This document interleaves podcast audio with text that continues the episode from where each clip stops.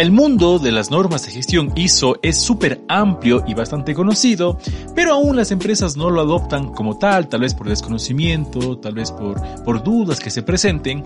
Y en el capítulo de hoy vamos a conversar con una experta con más de 15 años de experiencia en este tema. Así que si tienes muchas dudas sobre las normas de gestión ISO, escucha este podcast. Bienvenidos.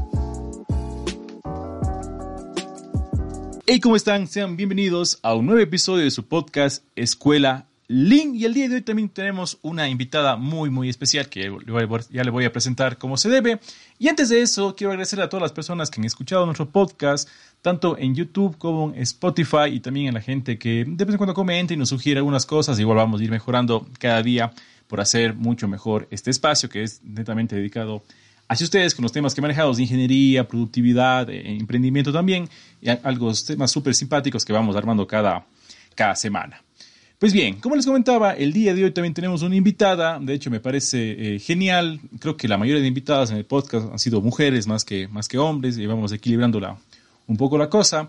Y el día de hoy vamos a hablar de las normas de gestión ISO, un tema que cada vez considero se va haciendo mucho más profundo, las empresas le van dando cada vez más peso eh, yo recuerdo alguna vez cuando empezó a salir ese, tema, era un poco más eh, novedoso, casi nadie manejaba, un poco desconocido. Eh, por ahí también ya voy a contar algunas cosas a, a, mi invitada. Y pues bien, para mí es un gustazo el día de hoy contar con la presencia de María Altamirano desde Perú. ¿Qué tal María? ¿Cómo estás? Muy buenas tardes. Hola, ¿qué tal Alfredo? Muy buenas tardes, muchas gracias por este espacio en Escuela LIN. Encantada de poder participar el día de hoy. Encantadísimo, María, para mí es un gustazo desde aquí, sobre todo, y que nos vas a aportar con tu experiencia, con tu conocimiento en el tema que vamos a tratar el día de hoy. Eh, te, voy a voy a pedir que te presentes eh, tú, digamos, para yo también no meter la pata. y cuéntanos un poquito de tu formación, tu experiencia en, en, el área que, y lo que haces ¿no? actualmente. Sí, claro. Bueno, yo soy de carrera ingeniera química. De hecho, los primeros años de mi vida profesional trabajé en laboratorios haciendo análisis de muestras minerales, análisis instrumentales. Luego pasé a realizar el control y aseguramiento de la calidad de los resultados y llego a un laboratorio eh, que tenía pensado ya implementar un sistema de gestión ISO 9001.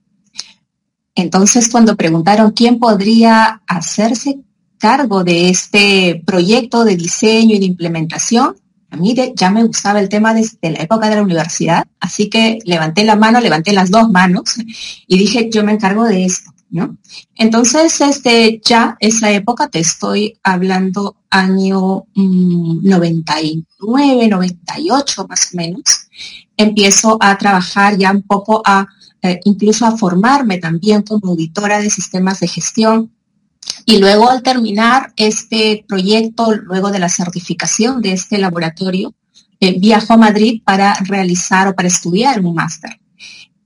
tuve la suerte de trabajar como becaria en Madrid en unas empresas, en una empresa consultora que a su vez me encargó unos proyectos y me fascinó el tema. Entonces yo pensé, en aquel entonces dije, no, yo regreso a Perú y me dedico a esto. Y efectivamente, desde el año 2003 yo ya trabajo en lo que es proyectos de consultoría, eh, capacitaciones, auditorías de primera, segunda y tercera parte, eh, principalmente eso.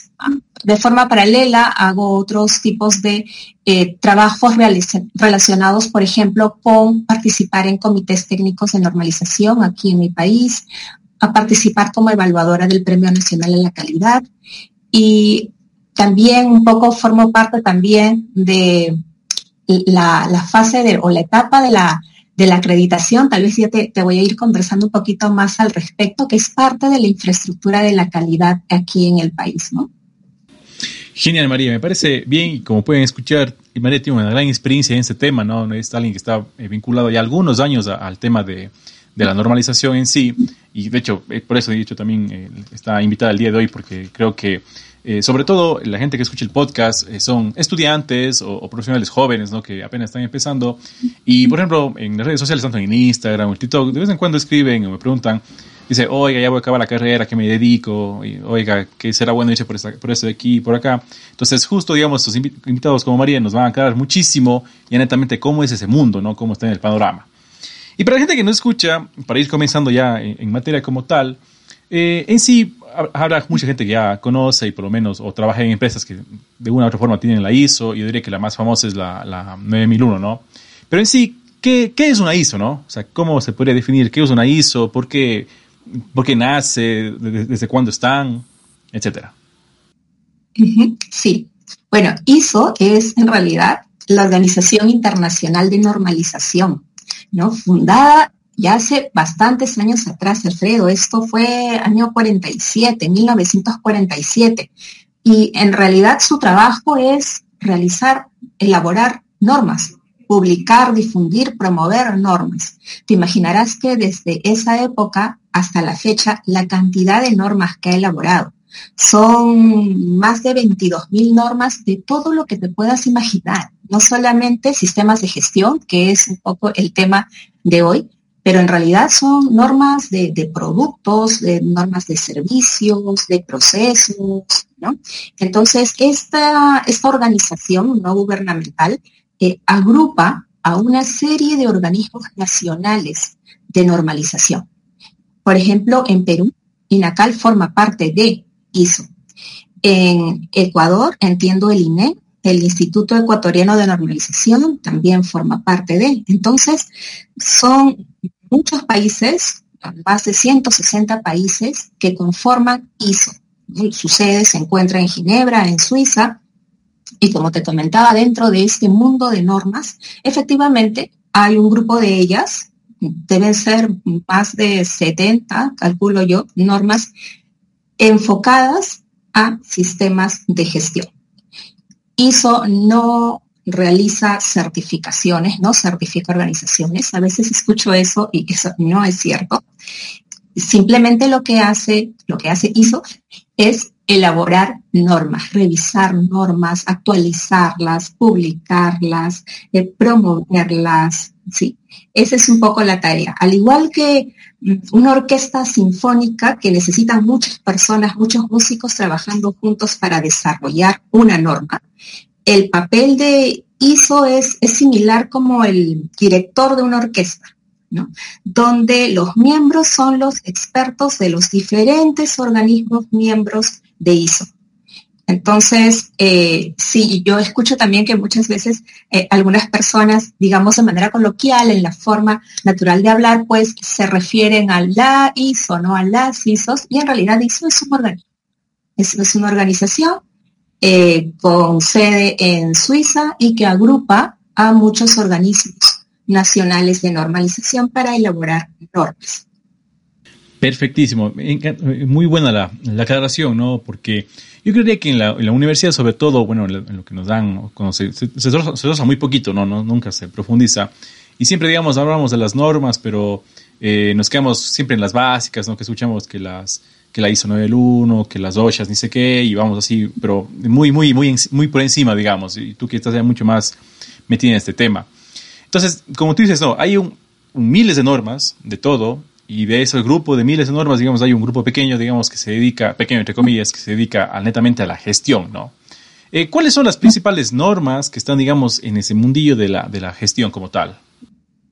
Mira, las más la norma estrella, le llamo yo, creo que es la más conocida y de hecho la pionera en sistemas de gestión efectivamente es ISO 9001. ¿no? ISO 9001 pues ya tiene sus años. Mira que eh, la primera versión se emite en 1987. Ha ido evolucionando en el tiempo. Hoy en día la versión vigente es del año 2015. Pero si bien es cierto, esta norma es eh, digo yo como la preferida porque es la más conocida, porque en realidad es la norma que en el mundo tiene mayor número de certificaciones. Más de un millón de organizaciones que apostaron, que apuestan por esta norma y que mantienen una certificación. Una certificación que la otorga una casa certificadora, ¿no? acreditada también, y que va periódicamente auditando a las organizaciones para que mantengan esta certificación, ¿no? Pero luego tenemos otras series de normas de sistemas de gestión, cada una enfocada a una cierta parte interesada. Si hablamos de 9001, su centro, su foco principal es el cliente. Pero si, por ejemplo, hablamos de una ISO 45001, que también es una norma de sistemas de gestión, pero de seguridad y salud en el trabajo, el trabajador es como también el, foco, es el centro. Y así tenemos otras normas, como por ejemplo un sistema de gestión ambiental, la ISO 14001. Si hablamos de temas antisobornos, siempre sistemas de gestión, en este caso antisoborno, una ISO 37001. Y así te podría nombrar otras, no sé, ISO 22001 por continuidad del negocio, la 21001 para organizaciones educativas. Sí, esto en realidad sí va, va creciendo y va creciendo un poco también por la necesidad del mercado. ¿no? no es que a ISO se le ocurra un buen día elaborar una norma X, sino el trabajo que se realiza tiene que ver mucho en contacto con las diferentes partes interesadas. Al igual que en cada país, también ocurre lo mismo. En cada país también se hace tipo hasta encuestas, se hacen estudios, se recogen necesidades para que luego éstas se proyecten en un plan de trabajo y se empiecen a elaborar estas normas, ¿no? Eh, cuya característica principal que es realizado por consenso. Te imaginarás la cantidad de países, eh, ya hablando de ISO nuevamente, la cantidad de países que participan, de alguna forma tienen que organizarse y ese tipo de organización son por comités, comités técnicos de normalización. Entonces, de manera paralela se trabajan con cada uno de los organismos nacionales de normalización y se tiene que trabajar por consenso. Qué rica es una norma en el sentido de que recoge ¿no? Eh, toda esa información de expertos de diferentes países, de diferentes idiomas, diferentes realidades, idiosincrasias para sacar un producto llamado norma técnica de sistemas de gestión en este caso, que pueda servir ¿no? a todos los usuarios para mejorar el desempeño de sus organizaciones.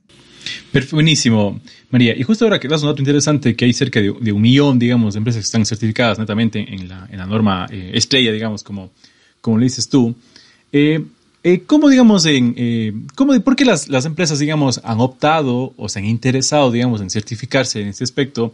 yo recuerdo, digamos, hace un tiempo cuando esto recién empezó, hace algunos años, era como medio, o sea, como que te saca el pecho, ¿no? Ah, yo tengo ISO y, y un tiempo como que empezó a ser bastante exigido, no sé si voy a empezar a exportar, si voy a empezar a entrar, no sé, a otros países y está medio, eh, no sé si decir, un poquito hasta de moda algunas empresas, ¿no? Para poder diferenciarse, digamos, de su, de su competencia, ¿no? Yo tengo ISO, así la gente todavía no sepa qué significaba netamente eso, pero ya tenían la ISO, ¿no? Entonces, ¿por qué las empresas optaron optan, digamos, por certificarse?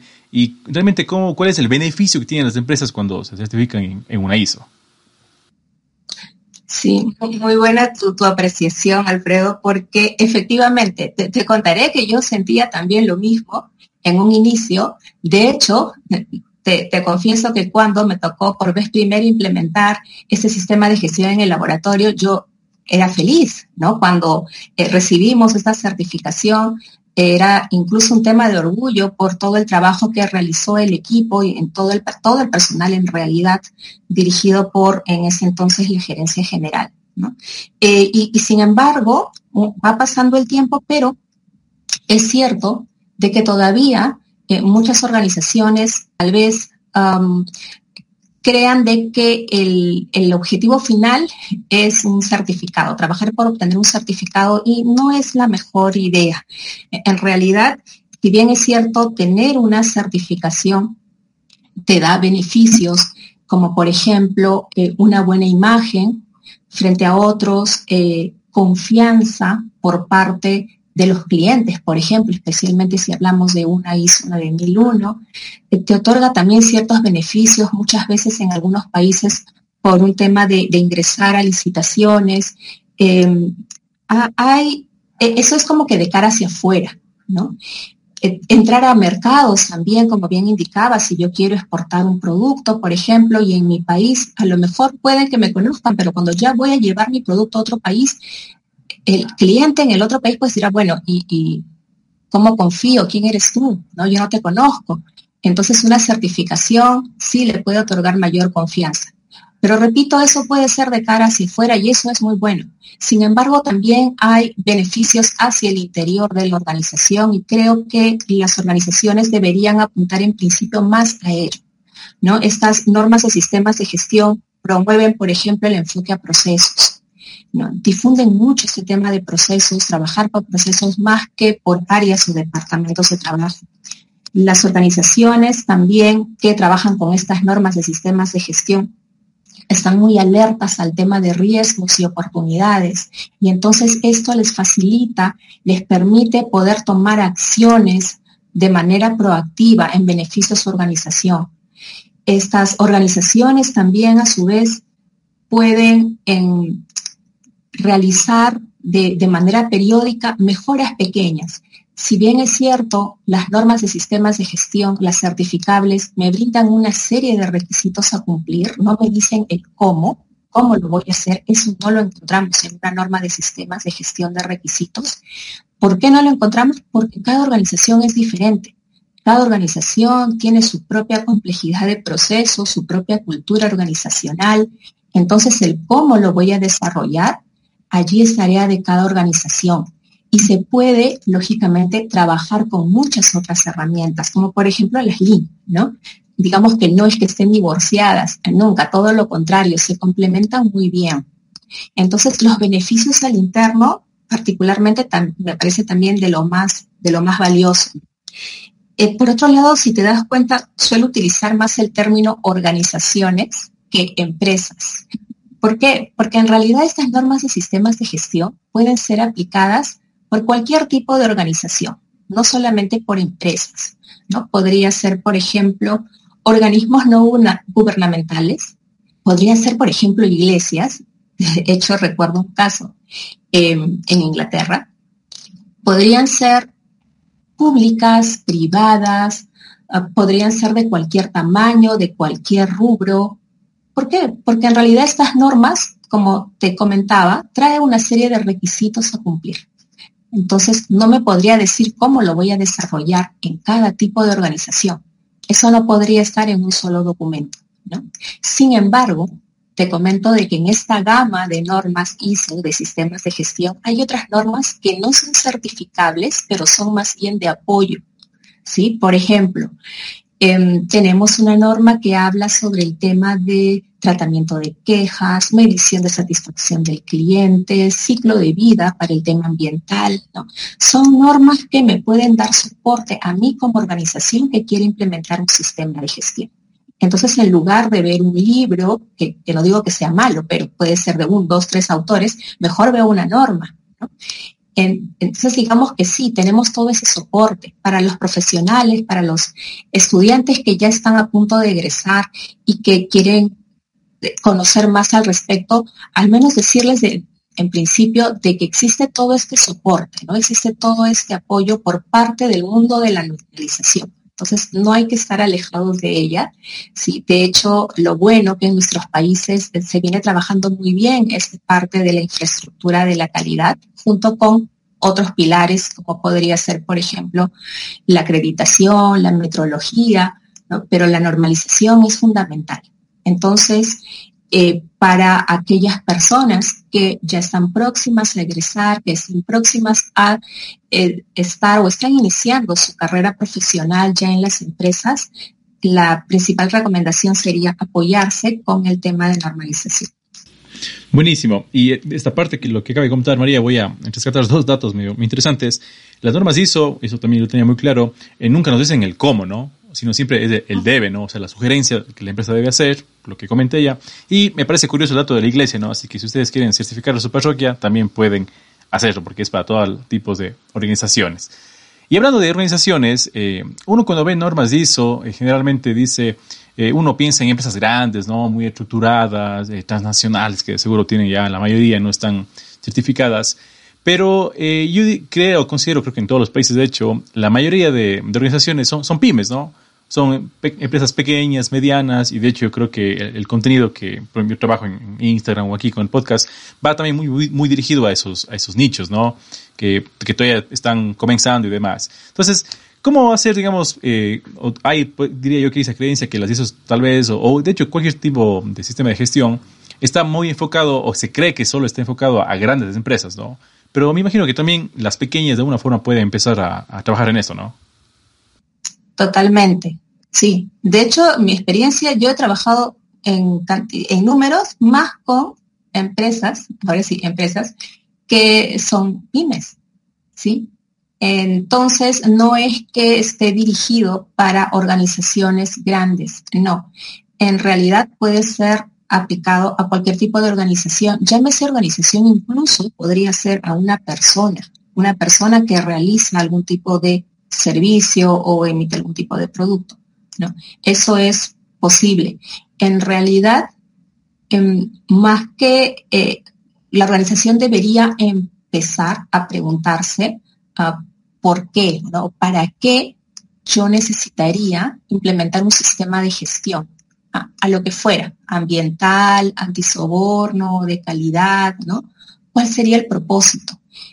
Esto es una decisión estratégica en realidad de quien dirige esta organización. Entonces, una cosa es de que trabaje este sistema. Y otra es que luego de haberla trabajado, de haber iniciado este diseño e implementación de su sistema de gestión, solicite una certificación a una tercera parte, a alguien que no tiene nada que ver, no esté relacionada con la organización, ¿no? Estas son las casas certificadoras, para que puedan auditarlo en base a los requisitos de la norma elegida, ¿no? Y una vez que ha obtenido esa certificación, eh, no es que sea para siempre, tiene una duración de tres años y durante esos tres años la casa certificadora realiza auditorías intermedias, auditorías de seguimiento. ¿no? Si estuviera algún tipo de incumplimiento a requisitos, lo que llamamos conformidades, la organización tiene ya un sistema preparado para trabajar estas no conformidades, ¿sí? Y la certificación se mantiene, se mantiene en el tiempo. Terminados los tres años, se solicita una recertificación y así tenemos a muchas de nuestras organizaciones en Latinoamérica que ya tienen varios años manteniendo una certificación de sistemas de gestión. Buenísimo. Y justo acabas de nombrar algo que, quería plantear que antes que se me vaya. Eh, obviamente esto está un poco más estructurado. Yo voy a poner, eh, hacer parangón, digamos, con mi área. Estoy más metido en, en el link, en los procesos. Y existen millones de empresas que dan capacitaciones, que dan certificaciones. Voy a sin querer eh, eh, causar ninguna afectación. El tema Yellow Belt, hay los Green Belt, Black Belt, ¿no? Hay empresas que certifican eso. Pero en, el, tema de normas ISO está un poco más reglamentado, ¿no? Esto de aquí, digamos. Entonces, ¿quién certifica, digamos? ¿Quién está autorizado para decir, ok, voy a esta empresa y voy a certificar que cumpla, ¿no? Porque como comentaste, la ISO no es una empresa certificadora, ¿no? Únicamente es el que da las normas. Pero ¿a quién está avalado, digamos, en, para hacer eso? Sí, ok. Efectivamente, ¿no? A ver, si, por ejemplo, eh, vamos a imaginarnos una empresa X y esta empresa X ha decidido, por alguna razón, implementar un sistema de gestión ISO 9000, ¿no? Sí, y entonces necesita que alguien la certifique, porque ha decidido también certificarse. Entonces, en el mercado va a encontrar a muchas casas que son certificadoras, son organismos de certificación de sistemas de gestión. Varios de ellos con oficinas incluso fuera de nuestros países, por ejemplo en Europa, pero que ya vienen trabajando también por acá, por esta zona. este, esta casa certificadora mm, va a mandar a su equipo auditor, se realiza el proceso, pero claro, luego vendría la pregunta, ¿y quién vigila el trabajo de esta casa certificadora? ¿Quién avala que efectivamente el equipo auditor esté realizando un buen trabajo? ¿Cuántos días debe demorar una auditoría en una u otra empresa o cada organismo certificador pone el número de días? Sería una pregunta. Entonces, efectivamente, las casas certificadoras tienen también su propio sistema de gestión, no con una norma ISO 9001, por ejemplo, sino son normas de evaluación de la conformidad. En este caso es ISO IS 17021 tiene parte 1, parte 2, creo que ya la parte 10. Entonces, hay otros organismos que evalúan con estas otras normas de las casas certificadoras. ¿Quiénes son? Se llaman los organismos de acreditación. Cada país por ejemplo, aquí en Perú también el INACAL tiene una dirección que eh, justamente ve esta parte, es la dirección de acreditación, que no solamente acredita casas certificadoras, ¿no? también acredita laboratorios de ensayo, laboratorios de metrología, eh, organismos de inspecciones, sí, hay, toda una gama, cada una con sus normas. Entonces, pero ya que estamos comentando sobre sistemas de gestión, efectivamente, entonces, ¿qué es lo que ocurre? El organismo certificador dice, ok, yo necesito acreditarme, necesito tener esta acreditación para poder certificar a, a, empresas u otro tipo de organización. Voy a ver con quién me acredito. Puedo acreditarme con uno, con dos, con tres, o sea, con varios. Entonces, por ejemplo, ¿no? Yo te decía, en Perú está el INACAL, en el Reino Unido está el UCAS, en Brasil el INMETRO, en México EMA, en España el ENAC.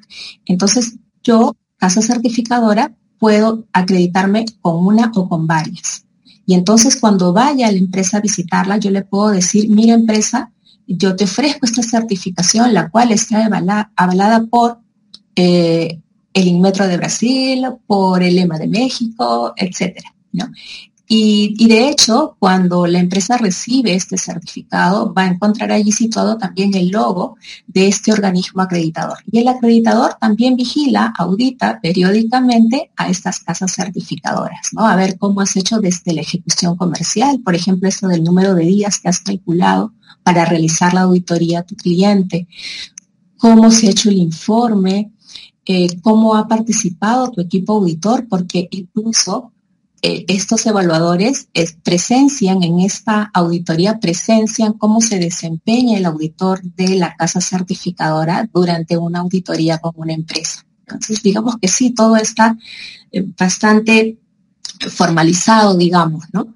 En, esto le, en esta parte de la infraestructura de la calidad en nuestros países. Buenísimo. Y hablando de ese tema, netamente de la certificación, eh, me habías comentado antes que que, por ejemplo, cada, hay, hay, un, cada cierto periodo hay una especie de revisión, ¿no? una especie de evaluación. Y también yo entiendo que las normas ISO, digamos, a través de los años van sufriendo actualizaciones, ¿no? Entonces yo recuerdo que la última que hubo, que fue creo, es justamente la, la 2015, ¿no? El tema de, de la ISO 9001. Todo el mundo como que estaba ahí atento, alerta, y empezando, oye, ya empieza la nueva, hay que hacer esto, y, que, y todo, todo el mundo se empieza a mover, digamos, en ese punto, ¿no? Entonces, cada cuánto tiempo, digamos, eh, sufre esta actualización ¿Y qué tanto puede cambiar, no digamos, de una versión a otra? Sí, mira, así como te comentaba de que eh, ISO tiene una gran cantidad de normas de todo lo que te puedas imaginar en realidad, también hay normas de cómo hacer normas. Y en estas normas se habla justamente de ese tiempo, de esa periodicidad. Son cada cinco años. Cada cinco años se revisa la necesidad de actualizar una norma o no. De acuerdo a eso, si por ejemplo la decisión es, sí, hay que revisarla, hay que actualizarla, eso toma su tiempo.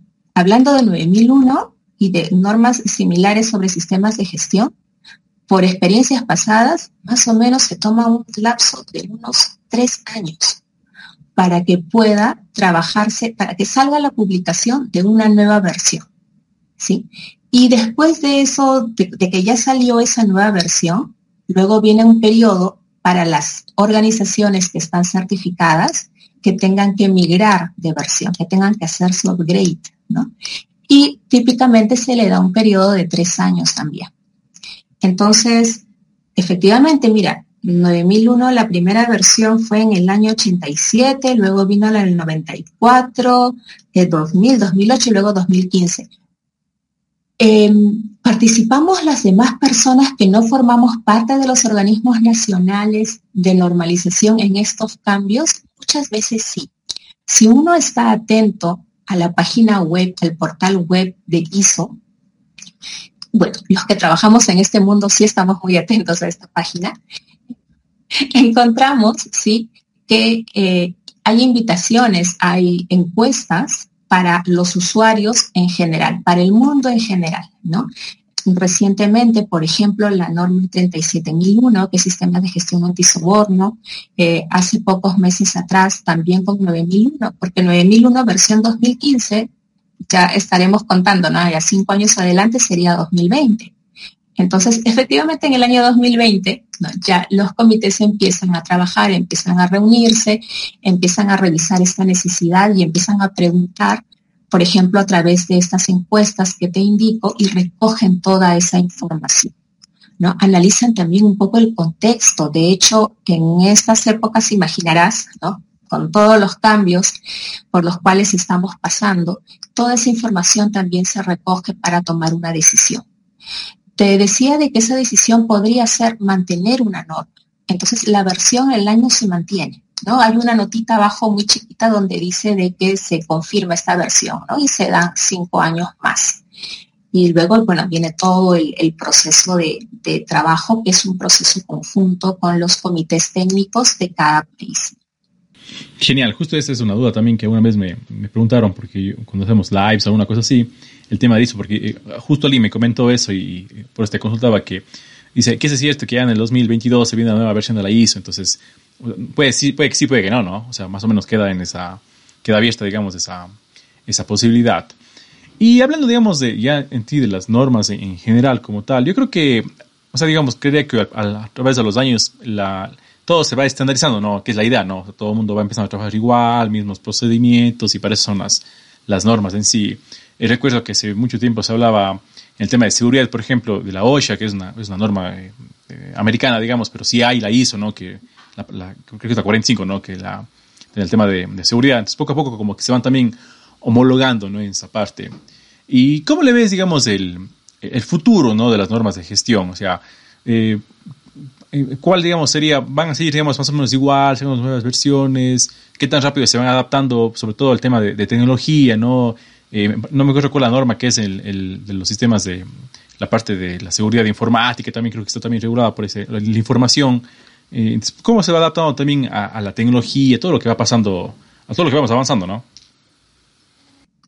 Sí, todo eso se va recogiendo a través de los grupos o los comités técnicos, tal cual lo, lo mencionas. Este tema de, de, las tecnologías, este tema, por ejemplo, ahora de, de la virtualidad, ¿no? que nos ha acelerado también a, hacer estos cambios, todo ello se contempla, ¿sí? Eh, ¿Cómo veo el futuro? Mira, van saliendo nuevas normas, es cierto. Eh, esta que mencionabas hace un ratito, OSAS 18001, eh, que ya está fuera de vigencia, porque en su momento, bueno, el año 2018 ya hizo, se encarga de publicar una norma sobre el mismo tema, sistemas de gestión en seguridad y salud en el trabajo. Entonces, ¿qué ha pasado o qué está pasando todavía a la fecha con las organizaciones que ya tenían su certificado OSA 18001? Pues tuvieron que migrar, ¿no? Están migrando ya, bueno, al menos por aquí ya muchos, muchos, muchas organizaciones ya lo han hecho. Entonces, OSAS queda fuera de vigencia eh, y la reemplaza ISO 45001. La otra que menciona sobre eh, seguridad de la información, esta parte informática, es la ISO 27001 también, ¿no? Uh, menciono esta norma, pero en realidad es una familia también de varias normas que están asociadas. Entonces, como se trabaja por comités, ¿no? un comité que trabaja las normas de seguridad de la información es un comité muy diferente al que trabaja, por ejemplo, antisoborno o al que trabaja continuidad del negocio. Entonces, cada una ya tiene su plan de trabajo. De hecho, ISO como tal, ya como organización, también tiene toda su estrategia a la fecha hasta el 2030 y, esto es información que está pública, también en su portal web. Entonces, digamos que por esa parte, el futuro de las normas de, sistemas de gestión la veo de una manera muy positiva. Ahora bien, más bien, eh, ¿cómo vemos el futuro de la implementación y la certificación de organizaciones apoyadas con estas normas? Por Latinoamérica, en realidad, bueno, viendo los resultados, sabes que también hizo publica eh, cada año cómo van las estadísticas del número de organizaciones en todo el mundo, ¿no? Que están certificadas con normas de sistemas de gestión. Sí, la, la tendencia siempre es ascendente, ¿no? Digamos así en términos generales, con las normas siempre es ascendente. Unas avanzan un poquito más rápida que otras, es cierto, eh, pero ¿qué te podría decir? Que lo que sí se observa es que a diferencia de países europeos, por ejemplo, Latinoamérica tiene un número mucho más pequeñito, ¿no? En cuanto al número de certificaciones. Eh, incluso ya si ponemos la lupa, por ejemplo, en, Sudamérica, mm, quienes llevan la batuta pues, se encuentran Brasil, Argentina, Colombia, ¿no? En nuestros países, como por ejemplo Perú, Ecuador, han ido avanzando, sí, pero todavía tenemos una brecha, ¿no? Eh, estamos algo distanciados.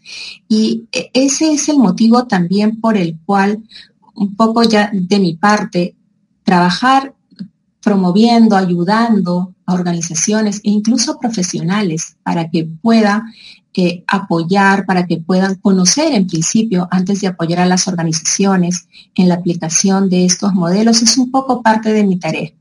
Entonces, eh, qué bueno tener, repito, Alfredo, estos espacios un poco para poder también difundir en ellos. ¿no? Qué importante es, sabes de que em, hoy en día son muchas las organizaciones y tal vez, no sé si te, ha pasado de que viendo páginas de, LinkedIn, por ejemplo, o en páginas donde se publican eh, necesidades de profesionales, búsqueda de empleo, por ejemplo, si bien es cierto, solicitan para un puesto X, si leemos los requisitos, muchas de ellas ya piden que al menos se tenga conocimientos sobre el sistema de gestión X.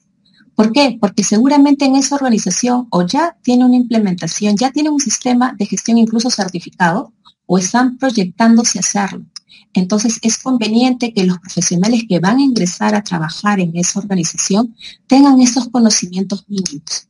De hecho, también en las universidades, en varias de las carreras, algunas incluso como cursos selectivos, pero al menos ya están, ya están, ya se mencionan, ya se llevan en cursos a mí fue eh, muy grato. Yo tengo una, hija de que terminó el colegio hace poquitos meses atrás, eh, pero en el colegio, en uno de los cursos, ya les hablaban sobre normas ISO, de sistemas de gestión.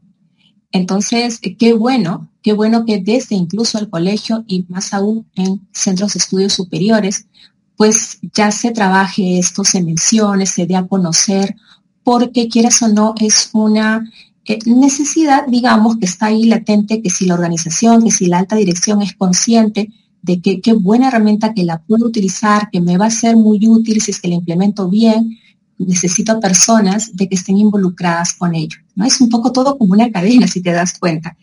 Entonces, eh, por mi parte, yo así eh, feliz de seguir de alguna forma desde mi puesto difundiendo y promoviendo un poco esto de los sistemas de gestión. De hecho, eso es justo lo, más importante, ¿no? Ir creando este, ya este, este, ambiente idóneo que la gente solo todo se vaya enterando. Y hay un dato que se me, se me escapaba, ya quería preguntarte, que no, no te consulté antes. Eh, en el tema de los plazos de, implementación en una empresa, ¿no? Muy bien, una empresa ha decidido implementar una norma y va a empezar desde hoy, ¿no es cierto? Entonces, ¿qué tiempo tiene para lograr esa certificación, digamos? Esa es una pregunta muy típica y la verdad es que la respuesta es muy variable. La respuesta es depende, ¿no? Depende de la organización, cómo esté, cómo está hoy día su sistema de gestión así no tenga ningún modelo, ninguna norma, nada que haya aplicado, la realidad es que toda organización tiene un sistema de gestión. Tal vez es un sistema que no están dando muy bien, tal vez esté poco o mal documentado, no se le da seguimiento, pero existe un sistema de gestión. Entonces, va a enfocarse, ¿sí? Por ejemplo, seguridad y salud en el trabajo, pues entonces tendrá que hacer un estudio de línea base muy conocido como un diagnóstico. Esa es una de las primeras tareas que se hace en la organización. O lo hacen ellos solos o solicitan muchas veces el apoyo de un consultor. Entonces, ahí es que toman, yo le digo la fotografía. Es cómo estamos hoy, ¿sí? Respecto a esta norma, por ejemplo, a un ISO 45001, y veo cuál es la brecha, cuál es la distancia para poder aplicar los requisitos que me pide esta norma. De acuerdo a ello, podríamos tener resultados de organizaciones de que por más que ni siquiera conozcan la existencia de esta norma que han tomado de base, en realidad su sistema de gestión está muy, muy cerca de cumplir porque ellos realizan estos requisitos de manera natural, lo han venido ejecutando así. Entonces es muy poquito lo que tienen que completar, con lo cual ese tiempo también va a ser un tiempo corto. Sin embargo, podríamos tener otras organizaciones, incluso organizaciones más grandes, con muchas sedes, con procesos más complejos, con ciertos problemas en el interior de la organización, que al tomar esa fotografía, al realizar este diagnóstico, vemos que tienen una brecha bastante grande. Por lo tanto, el tiempo de implementación también va a ser más grande. Van a ser mucho más meses seguramente. Ese es un factor relevante. Pero también está la otra pregunta. ¿Cuánto tiempo le va a dedicar esta organización a hacer este diseño e implementación? ¿Será una vez cada 15 días? ¿Será todos los días? ¿Cuántas personas van a estar involucradas en ello? ¿Cuánto, recurso le va a dar la alta dirección a este, a este proyecto de implementar por vez primera su sistema de gestión en base a una norma ISO? ¿Qué tan comprometida está esta alta dirección? ¿Qué tanto le importa? ¿Qué tanto realmente lo está haciendo tan solo tal vez por el objetivo de tener un certificado? ¿O lo está haciendo en realidad por todos los beneficios que al interno va a conseguir? Entonces, por eso te decía que la respuesta es variable. Ahora, si tú me preguntas, pero en promedio, más o menos, ¿cuánto?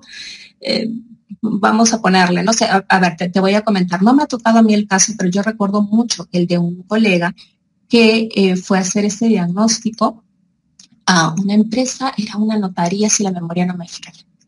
Y lo recuerdo por, en ese momento porque almorzando me, decía, mira, he hecho un diagnóstico y la verdad que he salido muy contento porque tenía casi de todo, ¿no? Les falta muy poquito y él proyectó trabajar con ellos el sistema, apoyarlos en, esta consultoría un tiempo de dos meses. Por otro lado, a mí me ha tocado proyectos extensos de 10 meses, 11 meses, ¿sí? Eh, con tres normas, porque claro, la organización podría elegir no solamente una norma de sistema de gestión, podría decir, mira, yo deseo implementar de forma integrada 9001, 14001 y 45001. Calidad, medio ambiente, seguridad y salud en el trabajo. Y vamos a suponer que es una empresa grande con dos, tres, cuatro sedes en el interior del país.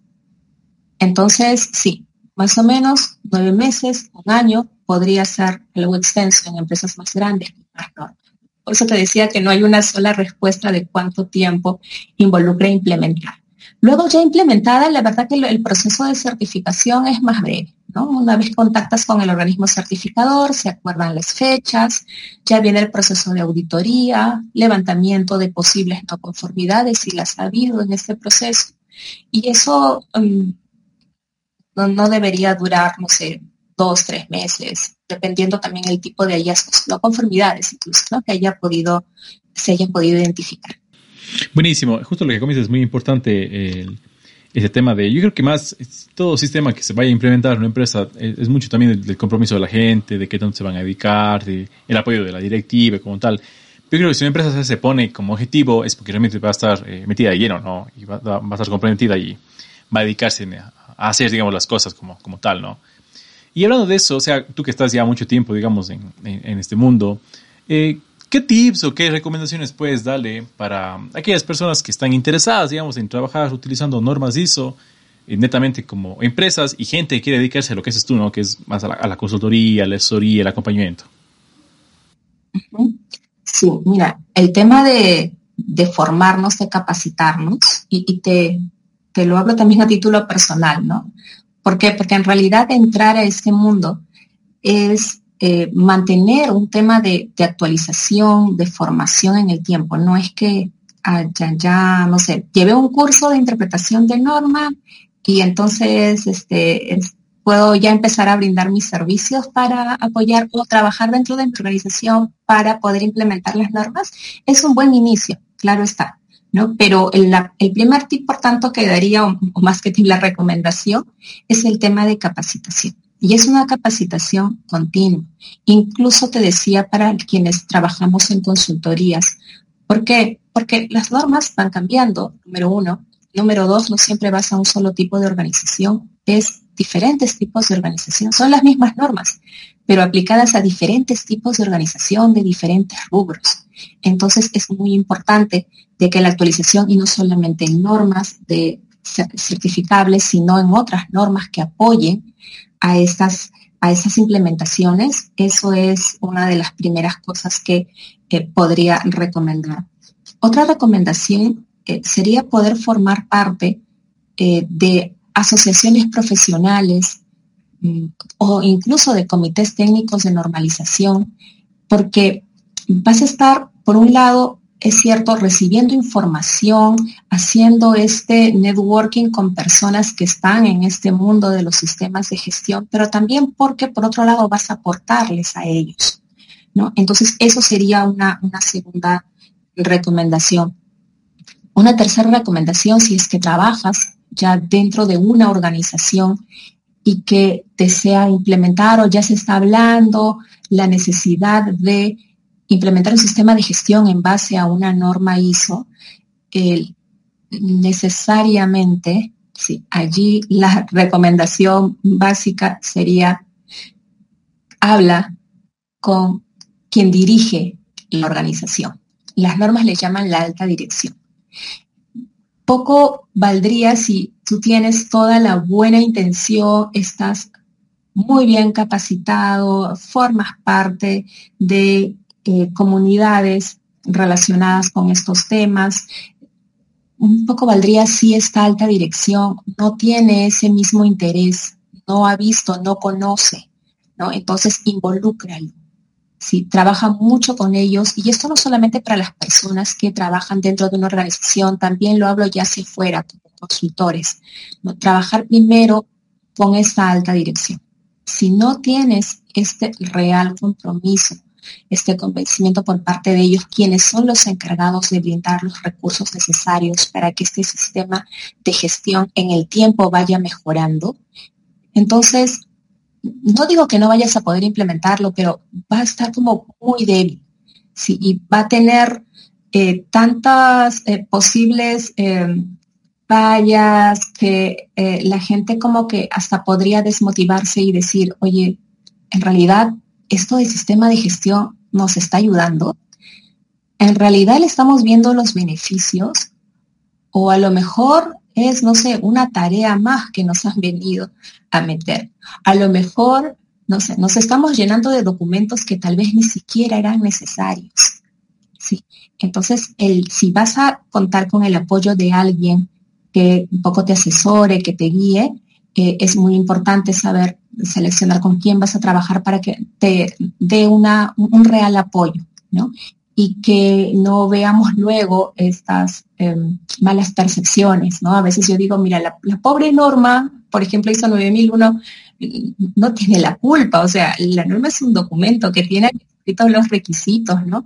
Que en realidad somos las personas que tal vez no hicimos un buen trabajo o tal vez no estaba esta organización muy bien preparada, no tiene la cultura enfocada, por ejemplo, al tema de la calidad. Entonces sí va a haber ciertos aspectos que esta experiencia que va a vivir las personas no la van a ver bien, ¿no? Y eso es algo muy negativo, eso es lo que debemos evitar. Entonces hay que trabajar en este aspecto, pero hay que conocer también muy bien para no llevarla, no llevarlas por un mal camino. Buenísimo. Y justo para ya ir más o menos hablando del tema, eh, una par de preguntas así que es igual siempre me comentan los, me preguntan los estudiantes y demás. Eh, o sea, para, para dedicarme, digamos, al mundo de la, normalización, a los sistemas de gestión, eh, digamos, hay, hay, digamos, como que un mínimo que debo estudiar ingeniería industrial o en tu caso tú eres química, o sea, digamos, hay como que una, una base, digamos, medio técnica que todos debemos tener, o cualquier profesión, gente que se interese puede entrar, digamos, a esto cualquier profesión. Y ni siquiera profesiona. A ver, yo recuerdo, por ejemplo, en una empresa eh, hace algún tiempo atrás, un, joven operario, ¿sí? Que por obvios motivos no había tenido oportunidad de seguir estudios universitarios. Su actividad diaria es muy, muy operativa. Sin embargo, dentro de esta empresa, por alguna razón, ¿sí? Lo designaron como parte del equipo auditor interno para que pueda eh, realizar las evaluaciones periódicas del sistema de gestión. Vieron en él seguramente ciertas habilidades como auditor, como por ejemplo buen observador.